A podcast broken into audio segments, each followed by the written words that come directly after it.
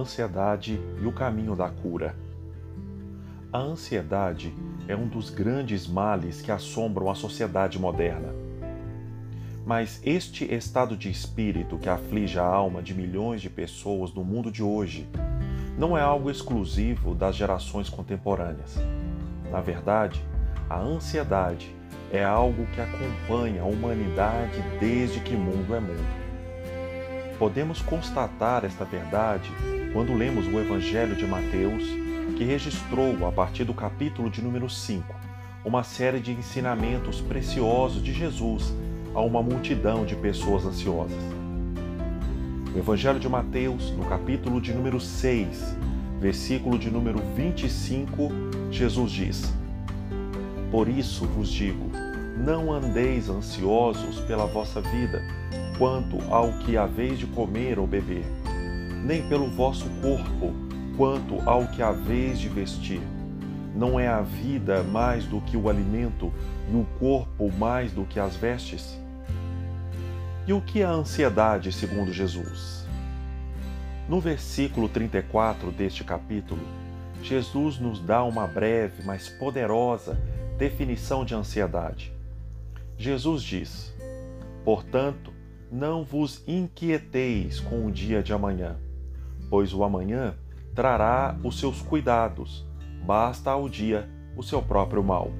Mateus capítulo de número 6, versículo de número 34. Segundo esta palavra de Jesus, ansiedade são as inquietações da alma.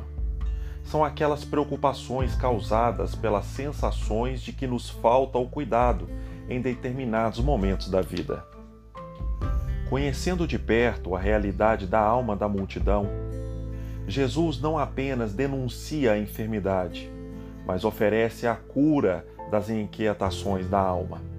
Sim, a cura da ansiedade é real e possível, mas para vivê-la é preciso aceitá-la.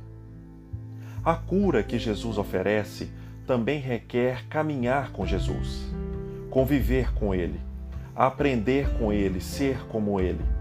Pois Jesus é a manifestação do homem, cuja ansiedade não tem lugar em sua alma.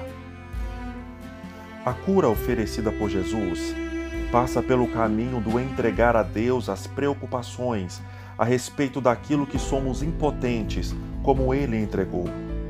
A cura passa pelo caminho da entrega de um amanhã que não nos pertence e nem sabemos se o viveremos nas projeções de cenário que criamos em nossa mente. É bem provável que boa parte do que imaginamos viver amanhã não acontecerá.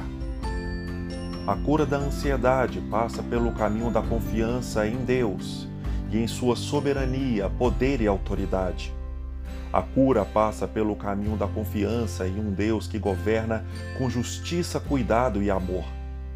A cura passa pelo caminho da fé em um Deus que nos conhece, porque Ele um dia foi como nós em todas as nossas limitações. A cura passa pela confiança em um Deus que tem como um dos seus nomes Emanuel, Deus conosco. No Evangelho de Mateus, no capítulo de número 28, versículo 20, parte B, nos deixa uma promessa Eis que estou convosco todos os dias, até a consumação dos séculos. Que Deus possa continuar abençoando a sua vida, a sua casa e a sua família.